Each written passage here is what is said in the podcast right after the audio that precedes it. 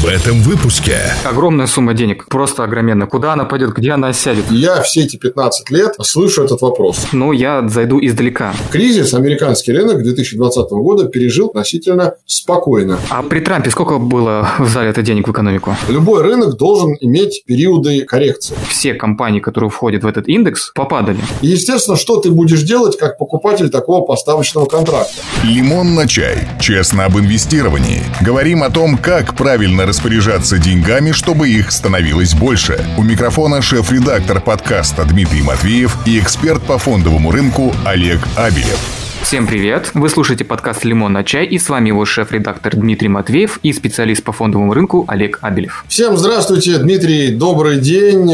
Всем нашим слушателям я тоже хочу передать добрый день. И, пользуясь случаем, всех наших слушательниц поздравить с прошедшим днем 8 марта. К сожалению, мои обещания, которые мы давали во время прошлого эпизода по поводу того, что за календарной весной должна последовать реальная весна, разбились о мощные и сильные зимние скалы. Ну, надеюсь, не надолго. Так что мы попытаемся сегодня, а пока еще в зимнем режиме, вас согреть нашим новым эпизодом. Напоминаю, что это уже шестой эпизод второго сезона подкаста «Лимон на чай». Так что давай, Дима, стартовать. Лимон на чай. Знаем и делимся. Да, я думаю, что согреть получится, потому что тема сегодняшнего выпуска у нас действительно горячая. А именно, что будет с экономикой США. Хотя, казалось бы, где Америка и где Россия, но, тем не менее, российскому инвестору тоже нужно следить за тем, что происходит в США, поскольку, как правило, наш рынок идет вслед за американским. Выпуск мы начнем плавно, двигаясь от прошлого к настоящему, так сказать, для полного погружения в тему. Как и прошлый эпизод, основание Соединенных Штатов с 1776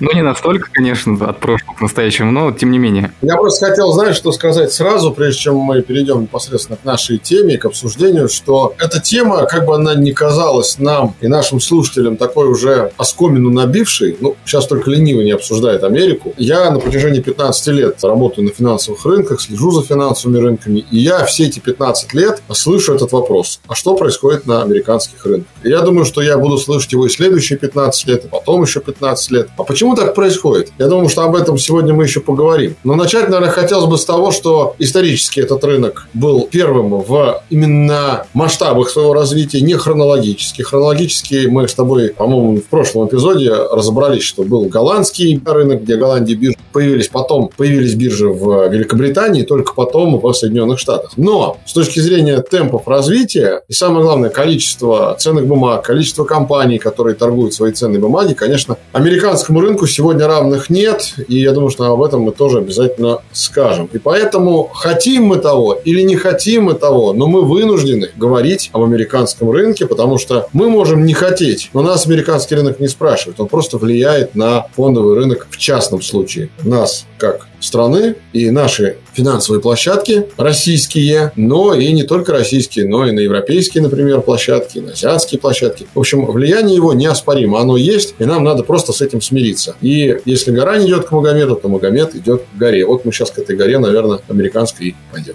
Да, и поэтому вопрос, что происходит у них там, за рубежом, будет волновать нас еще какое-то время. Знаешь, в советские годы очень была популярна у радиослушателей в Советском Союзе такая передача «Голос Америки». Ну, может быть, ты слышал от своих родителей, может быть, бабушек и дедушек. И, естественно, она довольно активно глушилась на территории Советского Союза, но в приграничных территориях или у тех, кто обладал радиотехническим образованием и мог настроить свои приемники так, чтобы ловилась эта волна, можно было послушать свежие новости оттуда. И по финансовым рынкам, и по литературе, и по музыке, и по политике, и по социуму, и обо многом другом. Слава богу, сейчас ничего глушить не надо, и не надо изощряться в искусстве радиотехники, но при этом я скажу так, что понимания больше не стало. Скорее стало гораздо больше вопросов, которые можно публично обсуждать применительно к американскому рынку и пытаться в них разбираться, чем этих вопросов было в советские годы, там, 20-30 лет назад. Угу.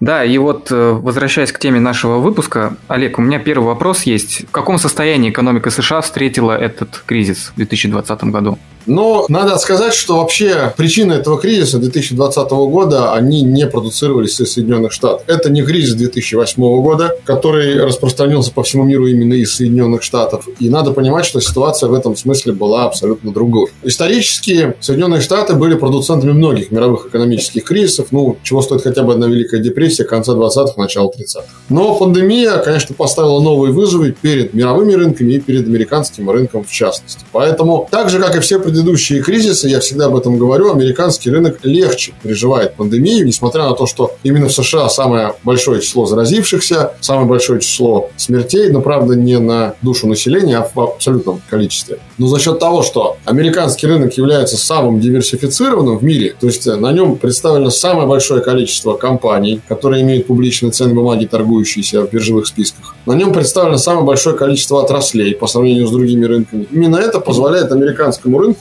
не снижаться целиком. А можно по пальцам одной руки перечислить те дни, когда вообще абсолютно все бумаги на американском рынке во всех биржевых секциях снижались. Это та самая Великая депрессия, это знаменитый черный вторник 80-х годов. Да и, пожалуй, наверное, больше я и не вспомню. Всегда находились какие-то отдельные бумаги, а может быть даже отдельные отрасли, которые шли в противоход рынку. Именно этим очень ценен и уникален американский рынок. Для сравнения взять хотя бы российские рынки, российские биржи, российские компании и их ценные бумаги. Если вдруг мы представим, что происходит резкий обвал цен на нефть, а что далеко ходить? Ровно год назад, 9 марта, мы проснулись с тобой, Дима, утром и увидели, что цена на нефть ушла на 31% вниз. И что было с российским рынком? Какую компанию не возьми, ее ценные бумаги уверенно снижались, даже если она вообще с нефтью не связана. Это было связано с паническими продажами.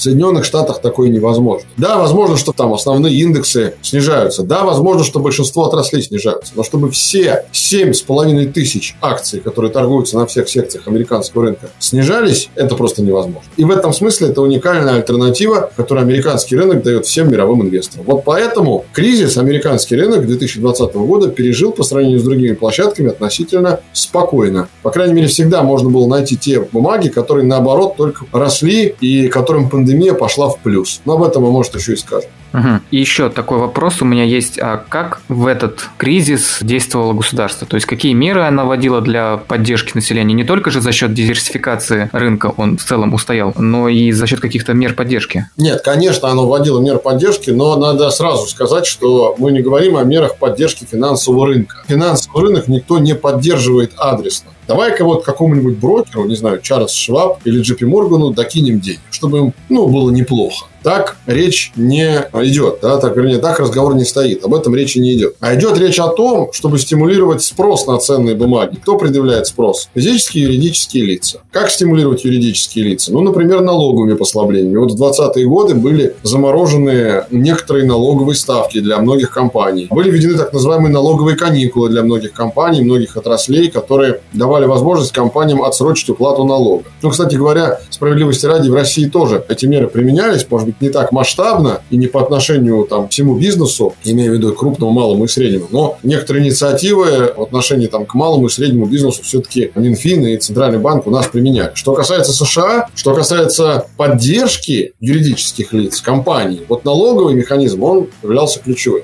Что касается поддержки физических лиц, то здесь, конечно, ключевой механизм – это адресная поддержка. И тут в первую очередь хочется вспомнить так называемый геликоптер мани. Наверное, ты слышал это. Угу. Тема оскомину набило в 2020 году. Почему оно вдруг так называется? Дословный перевод – деньги с вертолета. Ну, потому что если посмотреть на основной винт, который стоит наверху вертолета, он крутится очень активно. И когда мы говорим о выдаче денег населению путем адресной поддержки, получается, что правительство Соединенных Штатов в лице федерального казначейства, ну, аналог нашему Минфину и Федеральной резервной системы, разбрасывали как бы с вертолета деньги населению. То есть этот вертолет крутился, и с каждой лопасти этого винта кому-то что-то перепало. Ну и, кстати сказать, этот процесс продолжается. Вот буквально в эти дни, когда мы с тобой пишем этот эпизод, в американском парламенте должно пройти голосование по поддержке американскому населению в размере 1,9 триллиона долларов. Я напомню, что президент Байден, собственно, и президентом стал в том числе благодаря этой своей своей инициативе. Это была инициатива демократов, чтобы помочь населению преодолеть последствия пандемии. Многие сомневались в том, что удастся именно этот объем поддержки направить целиком адресную поддержку населения Соединенных Штатов, потому что боялись, что республиканцы, естественно, наложат вето и будут стремиться снизить этот объем поддержки, но пока речь о снижении не идет. То есть, видимо, удалось найти консенсус и демократам, и республиканцам, и 1,9 триллиона долларов вольется в денежную массу Соединенных Штатов в относительно уже недалекой перспективе. Вот тебе поддержка со стороны правительства и физическим лицам, и юридическим лицам. Адресная поддержка, вот эти 1,9 триллиона долларов, я могу ошибиться точно в цифрах, но что-то из расчета от полутора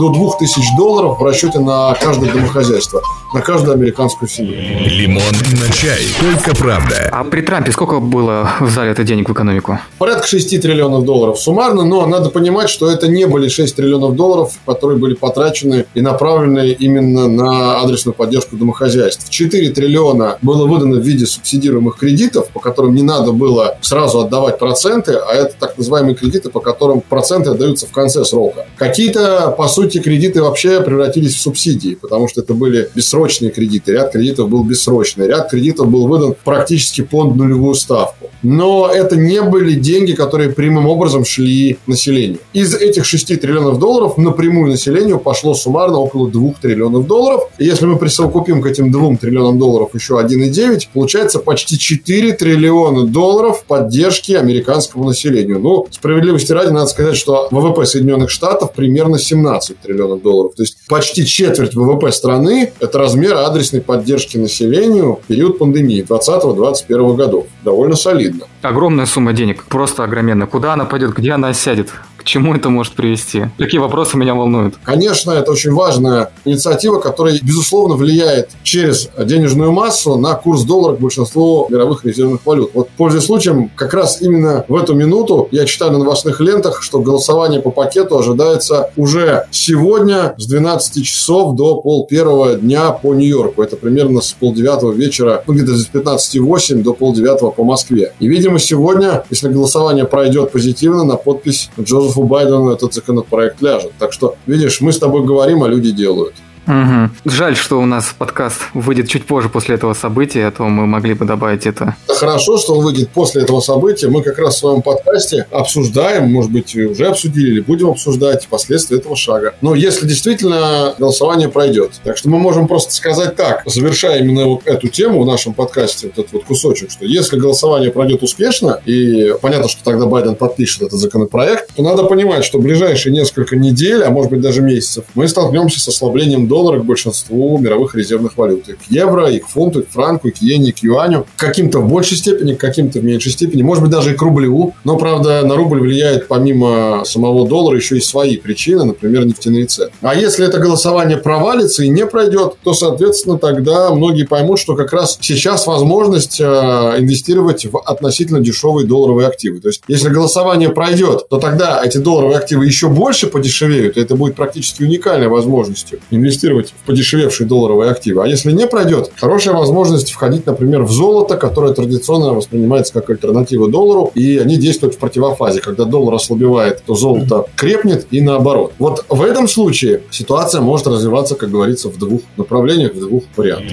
Лимон на чай. Просто о сложном. Какое сейчас настроение вообще на рынке США? Что происходит в экономике? Как на это отреагирует рынок? Ты знаешь, Дима, я думаю, что последние лет 15, когда мне задают этот вопрос, я всегда говорю, говорю, что оно хорошее, оно спокойное, я бы так сказал. Ну, за исключением, может быть, только 2008 года и а, скандала вокруг Enron, да, если ты помнишь, это было совсем давно уже, но хотя относительно мировой истории недавно, наверное, лет 15 назад, может быть, поменьше, где-то 8-9 год, это получается, да, 12-13 лет назад, когда был скандал вокруг компании, которая подделывала свою отчетность. Тогда действительно, да, это было очень сильным ударом для американского рынка, для американских инвесторов. А так, в целом, всегда находятся какие-то бумаги, какие-то отрасли, которые являются бенефициарами того или иного процесса. А бенефициарами пандемии послужили компании сектора IT, сектора потребительского, которые смогли за максимально короткие сроки переориентировать свой бизнес в онлайн, большей частью. Бенефициарами того, что с пандемией становится все более-менее спокойно, количество заражений снижается и спрос на нефтепродукты возрастает, являются нефтегазовые компании, компании, которые производят какую-то машиностроительную продукцию, транспортные компании, поскольку при росте спроса на нефтепродукты и при плавном снятии при карантинных ограничениях растет спрос на пассажирские перевозки разные, и железнодорожные, морские, авиационные. То есть всегда найдутся сектора, которые будут показывать какой-то позитив, что бы ни происходило. Будет пандемия, не будет пандемии. Где-то спрос сжимается, где-то спрос, наоборот, растет. И это, в общем-то, и отличает американский рынок от всех других рынков. Там всегда параллельно происходит, ну давайте сейчас употреблю очень умное философское слово, дуализм, выпендрюсь так, да, это значит, что происходит одновременно двойственный процесс, когда в одних секторах что-то падает, в других секторах что-то растет. За счет того, что огромное количество компаний представлено на рынке, это может быть достаточно легко заметно, и этим многие инвесторы пользуются. Вот этим американский рынок уникален. У нас этот дуализм невозможен пока что, да? Практически невозможен, потому что, к сожалению, ну, во-первых, число эмитентов несопоставимо. Если в Америке их больше 7 тысяч, то у нас их больше 200, то есть ты понимаешь, да, примерно порядок. Угу. Ну, пускай их даже будет 300, да, я беру там не только акции, я беру облигации, паи, даже если их будет, хорошо, там не 300, 400, все равно, но это не 7,5 тысяч. И во-вторых, надо смотреть еще не только на количество, но и, что называется, на качество, то есть долю в капитализации. Для наших слушателей скажем, что капитализация – это произведение рыночной цены инструмента на их количество, которое котируется на бирже. И поскольку цена – это показатель не статический, а динамический, динамически, он меняется ежедневно, то и капитализация тоже меняется ежедневно. Так вот, когда мы говорим про капитализацию, надо понимать, что может быть в составе базы расчета индекса Мосбиржи, например, 50 бумаг, но из этих 50 90% капитализации российского рынка составляют 10 бумаг,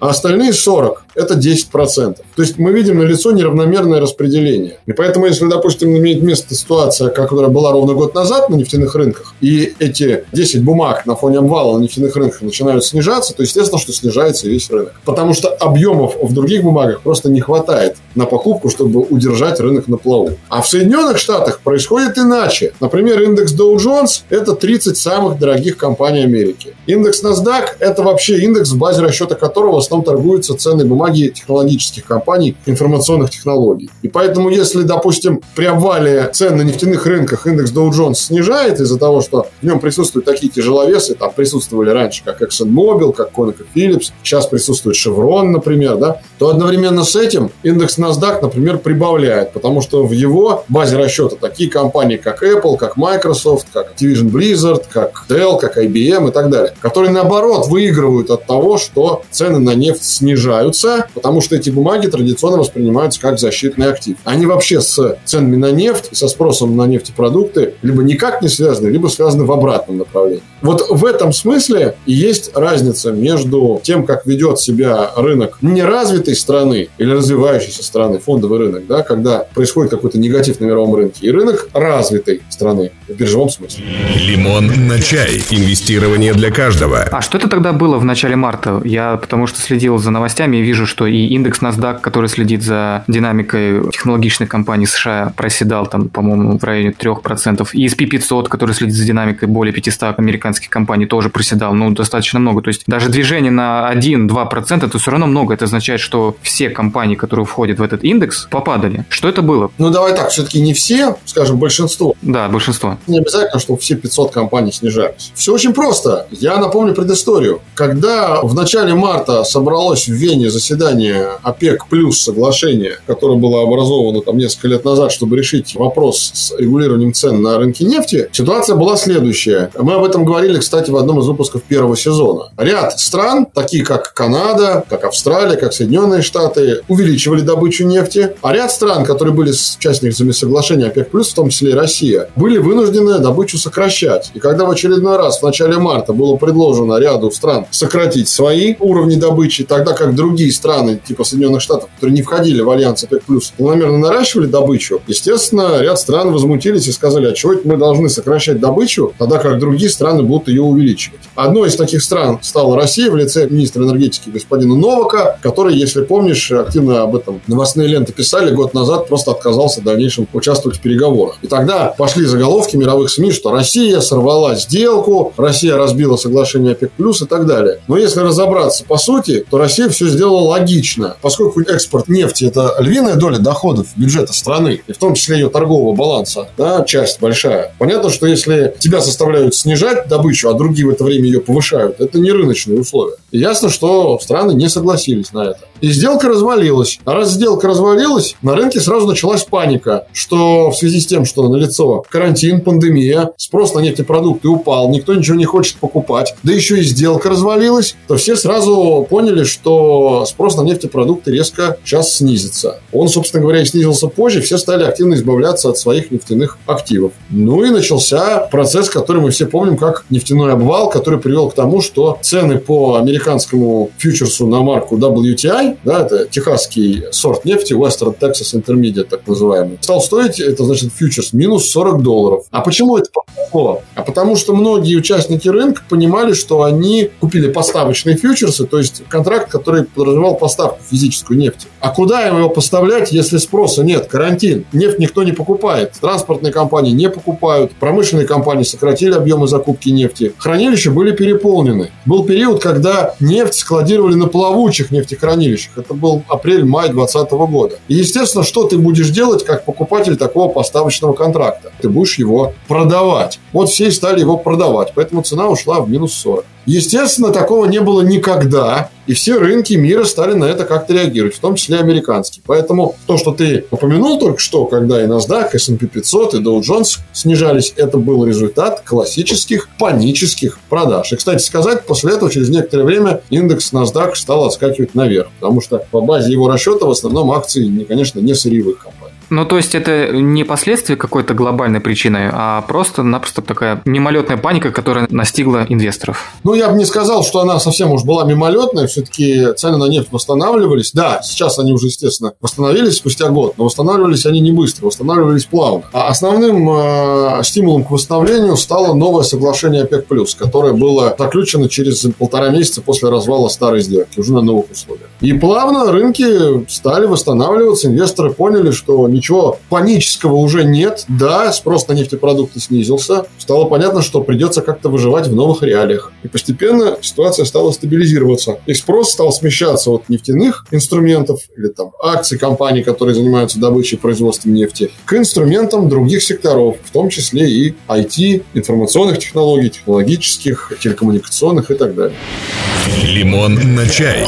Итак, с мартом 2020 разобрались, а что происходит сейчас на рынках, в частности на рынке США, в марте 2021 года? Потому что я тоже читал новости буквально на прошлой неделе, то есть с 1 по 7 марта 2021 года, что индекс NASDAQ и индекс S&P 500 проседали там на 2-3%, что тоже, в принципе, достаточно много. Что это было? Это была реакция на то, что происходило на криптовалютном рынке. Если ты не следил, и наши слушатели не следили активно за этим рынком, то я напомню, что последние два с половиной месяца там наблюдался просто классический пузырь, когда практически все основные полноценные криптовалюты выросли чуть ли не в два с половиной раза, и было понятно, что рано или поздно этот пузырь должен сдуться. Вот он и сдулся в конце февраля, начале марта. А поскольку криптовалютная сфера, индустрия очень сильно связана с производителями программного обеспечения, потому что сама криптовалюта имитируется не без участия и харда, и софта, назовем их так, то ясно было, что сдутие этого пузыря на рынке криптовалют и резкое охлаждение спроса к криптовалютам имеет место не только на криптовалютном рынке, но и будет отражаться на всех других рынках, в том числе и на классическом фондовом. В лице реакции компаний, акций компаний, которые производят это самое программное обеспечение для эмиссии криптовалют. А что это за компании? Это как раз представители IT-сектора. Если ты посмотришь на последнюю неделю февраля, первую неделю марта, то ты увидишь, что именно эти компании активно проседали. Их стали активно продавать, причем без разбора. Неважно, занимается ли компания производством харда или софта или не занимается. Может, она вообще выпускает какие-нибудь инструменты дополненной виртуальной реальности. Это уже никого не интересовало. В этой отрасли шли, пускай недолго, но все-таки шли там несколько дней панические продажи. И вот они несколько дней назад закончились, вот буквально за пару пару дней до того дня, как мы пишем этот подкаст, э, я увидел, что впервые за полторы или две недели индекс NASDAQ, тот самый, о котором мы уже говорили, стал отскакивать наверх. То есть вот причина того, что происходило на рынках. Кстати говоря, эта тенденция затронула и российские компании этого сегмента. И Kiwi, и Яндекс, и Mail.ru, и Озон тоже пострадали от этих продаж. Какие-то пострадали косвенным образом, потому что их ценные бумаги торгуются не только в России, но и в Америке. И инвесторы, видя на то, что в Америке акции этих компаний продаются продают, стали активно продавать ценные бумаги и в России, а какие-то пострадали просто потому, что инвесторы стали выходить из бумаг этих секторов по всему миру. И это продолжалось вот на протяжении, может быть, недели-полутора. Но для меня уже тогда стало понятно, что это временная история, потому что глобально спрос на продукцию технологических компаний никто не отменял. Мы все живем, хотим мы того или нет, в эпоху активной цифровизации. Вот я только сегодня прочитал новости о том, что нам с тобой, Дима, ну и нашим слушателям теперь, когда мы пойдем в магазин перекресток или пятерочку, можно будет уже на кассе расплачиваться не деньгами, это уж день вообще позавчерашний, не карточка, это день вчерашний, не телефоном и часами, это день сегодняшний, и не руками, а просто глазами. Вот это уже другой уровень. То есть это и есть вопрос развития цифровизации. А чтобы все эти сервисы стали доступными, естественно, нужны разработки технологических компаний. Поэтому спрос на их продукцию все равно будет расти. Просто им нужно было немножко охладиться. Пока наблюдался этот криптовалютный бум, пока наблюдался спрос на их услуги в момент активной стадии пандемии, там, да, некоторые компании, такие как Zoom, например, производители ПО, которым пользовалось, наверное, чуть ли там не половина населения Земли в 2020 году, утроили свою капитализацию за эти полгода. Утроили.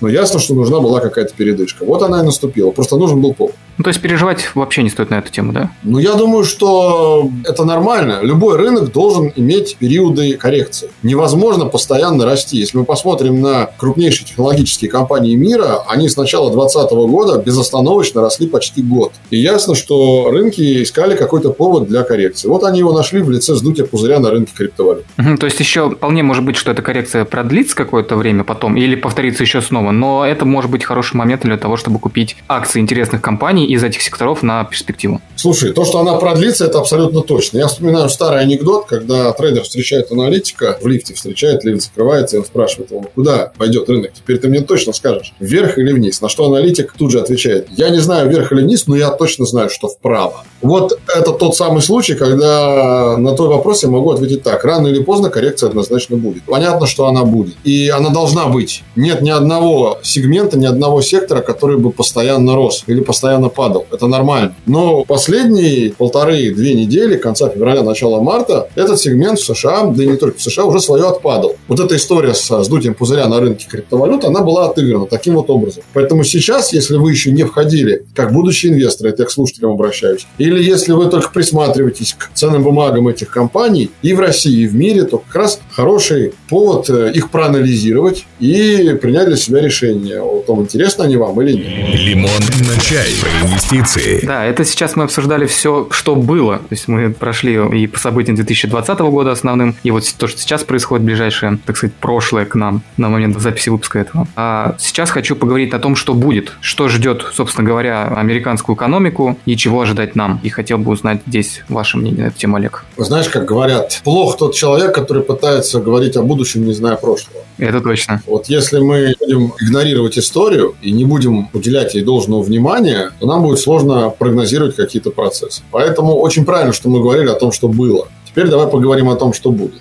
Оттолкнемся, опять же, от того, что было, а именно о том, о чем я уже говорил, о инициативе демократов по адресной поддержке американскому населению в размере 1,9 триллиона долларов в год, которое должно пройти голосование и быть утверждено. Скорее всего, так оно и будет. К чему это может привести? Как я уже сказал, это приведет к резкому увеличению денежной массы, долларовой денежной массы на 2 триллиона долларов. Естественно, если долларовая денежная масса увеличится, то это приведет к ослаблению курса доллара. Просто долларов станет больше, и они начнут плавно обесцениваться. И это сразу же открывает дорогу для инвесторов всего мира в долларовые активы, которые будут, естественно, дешевле. Будет ли процесс ослабления доллара постоянным? Конечно, нет. Если мы посмотрим на позиции крупнейших хедж-фондов мира, то мы видим, что они как раз-таки к концу 2021 года строят свою политику и закладывают в своих рисках э, фактор укрепления доллара. Потому что ясно, что вечно адресная поддержка это не может осуществляться со стороны правительства Соединенных Штатов. Да, ФРС может печатать сколько угодно долларов, но тогда будет расти А, инфляция, и Б, будет ослабевать доллар. Одной из целей американского центрального банка ФРС является контроль над уровнем инфляции. И поэтому бесконечно вот так вот помогать в режиме геликоптер-мании своему населению, которое американское правительство очень любит, я надеюсь, все равно невозможно. И это значит, что спустя, там, может быть, три недели, может быть, месяц, может быть, полтора месяца после вот этой вот адресной поддержки американскому населению, доллар начнет плавно возвращать себе свои позиции. То есть начнет плавно укрепляться к большинству других мировых резервных валют. Вот что нас может ждать в обозримом будущем, скажем так, на горизонте квартала. Если мы говорим о более длинном горизонте полгода, год, то здесь все будет зависеть от двух факторов. Первый – это продолжение или не продолжение адресной поддержки населению по причине пандемии и восстановления американской экономики после пандемии. Потому что Джо Байден в своей предвыборной речи неоднократно говорил, что этой поддержкой, может быть, все и не закончится. Может быть, в 2021 году демократы выдвинут еще одну инициативу и будут опять лоббировать адресную поддержку населения. Может быть, уже не в размере 2 триллионов долларов, может быть, поменьше, но все равно на доллар это повлияет. И второй фактор – это, конечно, то, что происходит на рынке сырья и углеводородов.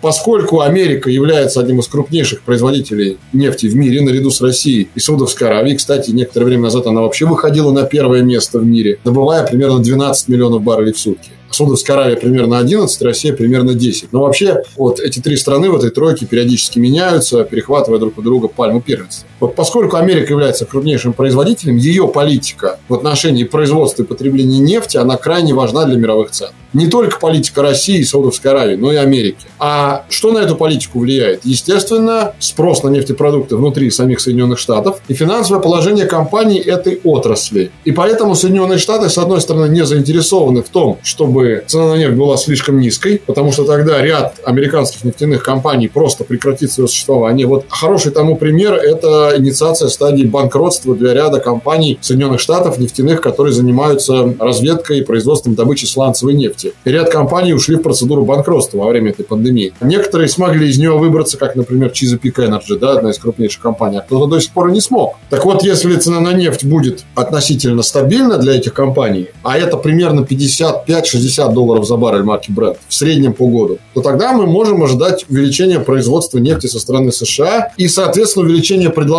цены на нефть, и тем самым цены будут балансироваться спросом, с одной стороны, да, и предложением со стороны США и стран ОПЕК+, которые тоже регулируют своими решениями добычу, да, снижать ее или там повышать. Вот тогда можно будет сказать, что если ничего форс-мажорного не произойдет, и мы увидим действительно установление этой цены в диапазоне 55-60, и плавное увеличение производства нефти со стороны американских компаний, то мы увидим стабилизацию доллара к большинству мировых валют. То есть где-то примерно в диапазоне, который был до развала сделки ОПЕК+, а именно январь-февраль 2020 года. Если мы говорим о паре рубль-доллар, то это возврат к диапазону примерно 75-77 рублей за доллар. Лимон на чай. Олег, вот вы сказали, что, скорее всего, этот пакет помощи на 1,9 триллиона долларов будет принят уже в ближайшее время, и в перспективе от месяца до полутора это может привести к такому проседанию доллара к основным мировым валютам. А не может ли в ответ на это ФРС США повысить ключевую ставку, чтобы не допустить долларовую инфляцию? Не все так просто. С одной стороны, да, повышение ключевой ставки будет означать увеличение стоимости денег и контроль над инфляцией. Но с другой стороны, мы понимаем, что резкое увеличение ключевой ставки на ближайшем заседании будет означать просто сигнал к переходу к другой политике со стороны ФРС. От сверхмягкой политики, очень низких ставок, уже ужесточению, да, к более жесткой политике. Это будет означать для инвесторов всего мира определенный сигнал, что, наверное, есть шанс попасть в относительно дешевые активы, в том числе и в акции. Пока еще. Вот на тот период, пока ФРС это будет делать, я имею в виду повышать ставку, сделать это будет все сложнее и сложнее. Поэтому обычно ФРС вначале предупреждает о том, что он планировать будет делать со ставкой, а потом уже будет некие действия предпринимать. Но в отличие от центральных банков других стран, доллар все-таки является основной мировой резервной валютой. И политика ФРС очень чувствительна для ну, практически всего мира. И резкие эксперименты со ставкой могут привести к тому, что по всему миру по долларовым инструментам начнут повышаться учетные ставки. Чтобы этого не было резко, чтобы это не было сюрпризом, ФРС обычно действует крайне мягко. Я думаю, что 2021 год может стать годом начала повышения ставок. Но, естественно, не сейчас, потому что поддержка населению с одной стороны и повышение ставки с другой стороны одновременно друг друга просто исключают как таковые. Вот если новая администрация президента американского Байдена поймет, что с адресными мерами поддержки надо заканчивать, я имею в виду вот на горизонте 2021 года, то это будет служить началом диалога или начальным стимулом тому, чтобы ФРС начинал плавно пересматривать политику ставок. Потому что жить вечно в периоде абсолютно низких ставок невозможно. Мы это видим и по долговому рынку, да, где, например, там длинные облигации уже становятся все менее и менее интересны, все более и более рискованными. Да? И рано или поздно придется возвращаться к повышению. Вот 2020 год за всю историю мировых рынков, по-моему, стал первым годом, когда ни один центральный банк мира ставку не повышал, все понижали. И это было понятно, был форс-мажор в лице пандемии. Но 2021 год в этом смысле он уже все-таки другой. Мы надеемся, что таких карантинных мер уже будет по всему миру введено. Мы надеемся на плавное снятие ограничений и на плавный рост спроса на базовые товары и услуги по всему миру. И в этом смысле есть повод вернуться ФРС к своим двум основным целям, а именно поддержание уровня инфляции и уровня безработицы. В уставе ФРС американского ЦБ так и написано. Это две основных цели. Уровень инфляции и уровень безработицы. А поддерживать его можно как раз-таки с помощью регулирования учетной ставки. Ну, не только благодаря этому, но в том числе. Лимон на чай. Знаем делимся. У меня есть такой вопрос, но я зайду издалека. Сперва расскажу для нас слушателей и поправьте меня, пожалуйста, если я ошибаюсь. Вот тот рост рынка, который мы наблюдали в 2020 году, он был связан с тем, что как раз-таки началась политика мягких ключевых ставок. То есть в основном все мировые центробанки снижали ключевую ставку, и это вызвало интерес к инвестированию. Это и в США мы наблюдали, и в России то же самое. То есть ЦБ снижает ставку, доходности по облигациям падают, вклады падают, люди начинают э, искать варианты, куда пристроить свои деньги. В том числе выбирают инвестирование. И вот у меня такой вопрос. Если вдруг вы сказали, что политика мягких ставок в ближайшее время может начаться, именно где-нибудь, как я понимаю, во второй половине 2021 года, да? Ну, смотрите, Дим, я думаю, что, во-первых, я вас поправлю, как раз доходности по облигациям растут. Там обратная зависимость. То есть цены на облигации снижались, потому что спрос на облигации падал, а спрос рос на акции при низких ставках. Да? Угу. По облигациям растут. Почему вот по государственным казначейским облигациям и Америки, и ряда стран Европы, и России доходности сейчас растут? Как раз потому, что спрос на облигации снижается. А зачем нужны облигации, когда нулевые ставки, да еще и послабления сделаны, доллар слабый, можно смело входить. А вот, что касается того, как долго может продлиться период мягких ставок, и когда начнутся уже ужесточения, но я думаю, что это будет не ранее второго полугодия 2021 года, потому что, еще раз повторюсь, пока мы все-таки еще живем в периоде пандемии, и пока никто не отменял форс-мажорных денежных адресных мер поддержки. Причем не только в Соединенных Штатах, во многих странах мира. Вот мы, например, сейчас говорим о том, что вроде бы ситуация по миру стабилизируется, но если посмотреть по отдельным странам, и в Европе, и в Азии, и в Латинской Америке, то там до стабилизации еще далеко. А это значит, что некоторым странам надо будет смириться с еще более длительным карантином. А это значит, что спроса на услуги многих компаний в этих странах просто не будет. А это значит, что им придется помогать, в том числе и денежным образом, в том числе и поддерживая низкий уровень ключевой ставки. Поэтому пока говорить о том, что мы переходим к режиму плавного повышения ставок уже в самое ближайшее время, я бы постерегся. Я очень надеюсь, что все вот эти коронавирусные пандемические последствия, которые стартовали во второй половине 2020 года, начнут плавно сходить на нет, и все-таки эффект от вакцинации на земном шаре к концу 2021 года будет получен. Тогда есть скромная, подчеркиваю, скромная надежда на то, что пандемия закончится в 2022 году. И тогда уже страны смогут переключиться на решение своих насущных задач. Кому-то надо будет повышать ставку, чтобы контролировать инфляцию, кому-то надо будет повышать ставку, чтобы контролировать безработицу, кому-то надо будет, может быть, и не повышать ставку, оставить ее на каком-то уровне в течение какого-то времени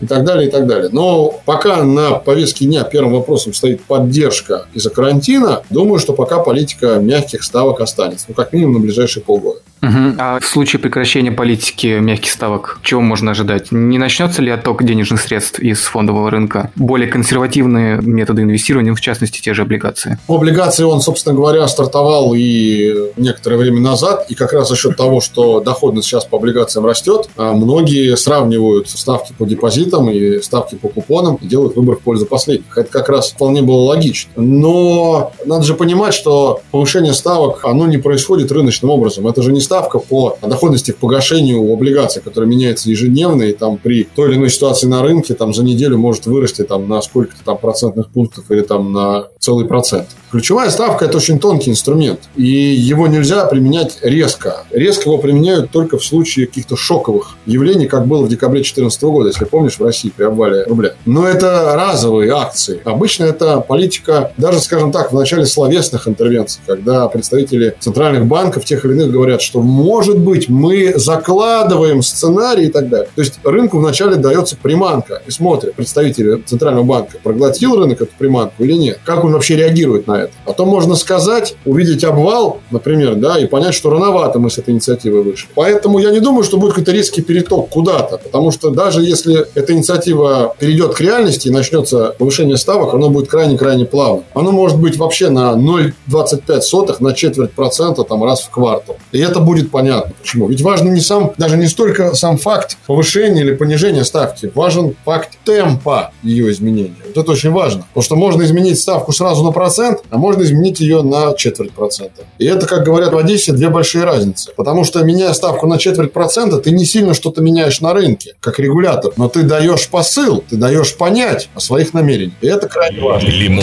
на чай. Только правда. Сейчас задам вопрос, который, думаю, волнует многих наших слушателей, а именно, как действовать-то? Но здесь есть две стратегии. Я лично в последнее время рекомендую и своим клиентам, ну и вообще людям, которые меня этот вопрос этот задают, всегда мыслить в двух направлениях. Они могут жить параллельно, могут не жить параллельно. Это на выбор уже каждого человека. Первое направление – это инвестиции во все, что связано с золотом. От физических слитков и заканчивая акциями и паями на акции золотодобывающих компаний или на их облигации. Сегодня золото очень дешево, я бы сказал, дешево как никогда за последнее время. И надо понимать, что если мы плавно переходим к периоду повышения процентных ставок, то мы переходим к периоду повышения цен на золото. И вообще на всех активы, которые связаны с золотом. Сейчас золото было не в фаворе, потому что а зачем оно нужно как защитный актив, когда нулевые ставки да еще и доллар дешевый. Мы купим лучше акции, на этом хорошо заработаем. Думают большинство инвесторов, пока еще думают. Но этот период не бесконечен. Этот период рано или поздно закончится. Но когда он закончится, входить в золото будет поздновато. Потому что мы с тобой, Дима, не одни такие. И поэтому сейчас, если мы говорим о том, куда инвестировать, я бы это взял бы за основу одного направления инвестирования. И второе направление – это, конечно, государственные облигации. Эти два инструмента действуют в противофазе. Когда золото растет, доходность по государственным облигациям падает и наоборот. Вот ты, наверное, слышал, да, что последние несколько недель доходность по американским, как раз-таки казначейским облигациям достигла своего максимума за полтора года. При этом золото, естественно, все это время снижалось. И это вполне логично, потому что эти два инструмента инструмента, они друг друга, ну, как бы исключают. Один защитный актив не может быть альтернативой другому защитному активу. Обычно альтернативой защитному активу выступает какой-то агрессивный актив. Но если вы купите и золото, и американские облигации, либо другие федеральные облигации другой страны, то вы себя обезопасите от того, что у вас он сильно будет проседать. Просядет что-то одно, значит, вырастет доходность другого. И наоборот. Это и есть принцип диверсификации, который я всегда рекомендую своим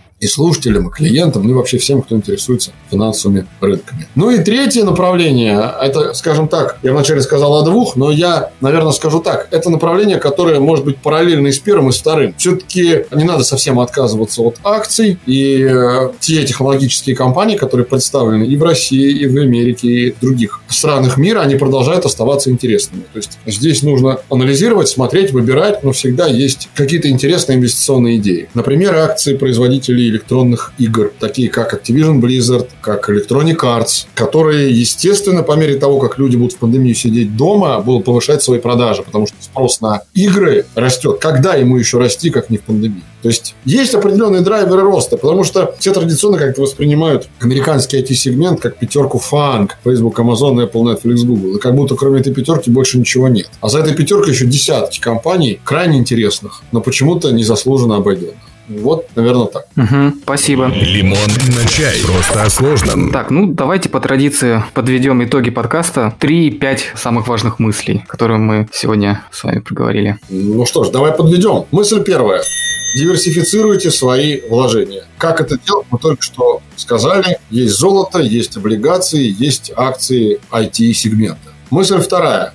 Не надо думать, что американский рынок живет где-то обособленный, на нас никак не влияет. Мы думаем, что он на нас не влияет. Мы хотели бы на него не влиять, но он влияет на нас. И это надо понимать. Как э, рынок страны с мировой, крупнейшей мировой резервной валютой. Мысль третья.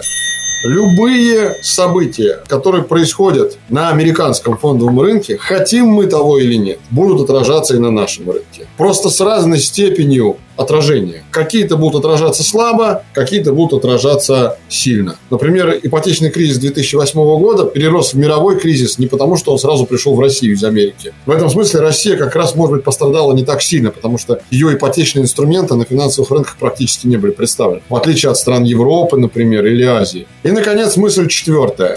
Если мы говорим о американском рынке, то какие бы события ни происходили, самые негативные на рынке, практически никогда не бывает ситуации, когда американский рынок целиком и полностью падает вообще по всем бумагам и по всем отраслям. Этим он и уникален, этим он и отличается от других рынков мира. Вот, наверное, такие основные выводы я бы сделал. Спасибо большое. Так, ну что ж, давайте прощаться. Мы всем желаем, нашим слушателям, удачных инвестиций не только в России, но и в США, и работы на американском рынке, потому что что может быть лучше рынка, на котором такой большой выбор инструментов для инвестирования. В том числе, кстати, и ценные бумаги российских компаний. Об этом не стоит забывать, потому что мы обычно как-то об этом не говорим или не делаем на это упор, что на американских площадках торгуется довольно много ценных бумаг российских компаний. Так что, кому не мил российский рынок, кто хочет инвестировать в российские компании в Америке, там живет в Америке, милости просим. Так что я всех призываю к тому, чтобы не игнорировать этот рынок, тем более, что вас он точно не проигнорирует. Вот, наверное, на этой мажорной ноте мы будем заканчивать наш эпизод. Напомню, что это был уже шестой эпизод второго сезона подкаста «Лимон на чай». И, пользуясь случаем, я хотел бы еще раз сказать, что нас можно слушать абсолютно на всех платформах. В конце джингла вам об этом еще раз напомнить. Но я тоже обязательно напомню. Это Яндекс Музыка, это Apple Podcasts, Google Podcasts, Spotify, Anchor FM и другие стриминговые сервисы. Ну и, конечно, не забывайте слушать другие выпуски нашего подкаста и первого сезона, и второго сезона, и в рамках этого сезона, например, у нас выходил интересный выпуск вот только недавно про историю денег. Буквально недавно мы его сделали, так что кому интересно, как за 40 минут можно успеть рассказать про всю историю денег, пожалуйста, слушайте наш эпизод из второго сезона. Вот, наверное, на этом все. Спасибо всем нашим слушателям. Спасибо тебе, Дима. Спасибо и вам, Олег. Да, и услышимся, увидимся уже в следующем эпизоде. Пока. Пока. Напоминаем, подкаст «Лимон на чай» можно послушать на всех платформах. В официальной группе, в Телеграм-канале, в Google подкастах, в Apple подкастах, Spotify и Яндекс.Музыке. Музыке.